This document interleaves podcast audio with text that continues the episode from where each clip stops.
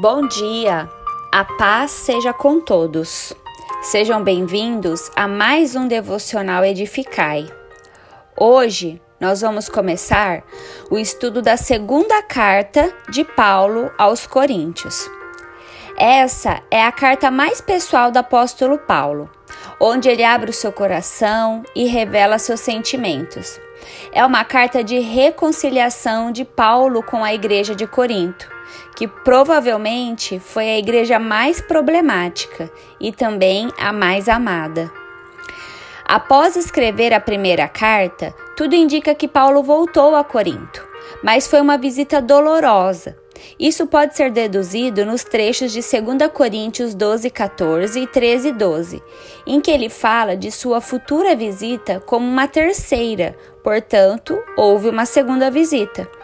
E quando ele fala em 2 Coríntios 2:1, porque decidi por mim mesmo o seguinte: não voltar a me encontrar com vocês em tristeza, subentende que houve no passado uma visita dolorosa e que não foi a primeira em que ele levou o evangelho. O apóstolo Paulo escreveu quando estava na Macedônia, mais ou menos um ano e meio após escrever a primeira carta aos Coríntios. Paulo escreveu essa carta para falar de suas aflições e da necessidade da igreja perdoar e restaurar o membro incestuoso que foi citado na primeira carta. Ele tumultuava a congregação e liderava a oposição ao seu ministério em Corinto, mas Paulo, Paulo fala que esse membro deveria ser perdoado e restaurado. De igual modo, Paulo fala sobre o levantamento da oferta para os pobres da Judéia, ao mesmo tempo em que faz uma sólida defesa do seu apostolado. O apostolado de Paulo estava sendo questionado pelos seus oponentes na igreja de Corinto. Eles questionavam os motivos de Paulo organizar uma oferta para ajudar os crentes da Judéia, eles questionavam a sua coragem pessoal e questionavam até mesmo que ele sofria demais para ser um apóstolo de Cristo cheio do Espírito Santo. Por isso, uma palavra-chave desta carta é consolo. Paulo mostrou que os seus sofrimentos como apóstolo é o meio pelo qual os crentes são consolados. Seus sofrimentos revelam Cristo, que também sofreu, ao passo que a sua perseverança em meio às adversidades, sempre tendo a gratidão e o contentamento em meio às lutas, manifestam o poder do Espírito Santo. Os sofrimentos de Paulo são um meio de Deus para revelar a sua glória.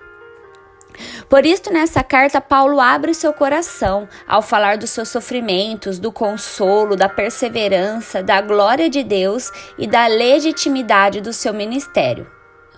Paulo também aborda algumas verdades nessa carta que não são tratadas em nenhuma das outras, como a doutrina da nova aliança, o ministério da reconciliação, a habitação celeste, a sua experiência de arrebatamento e visão beatífica do céu e o seu espinho na carne.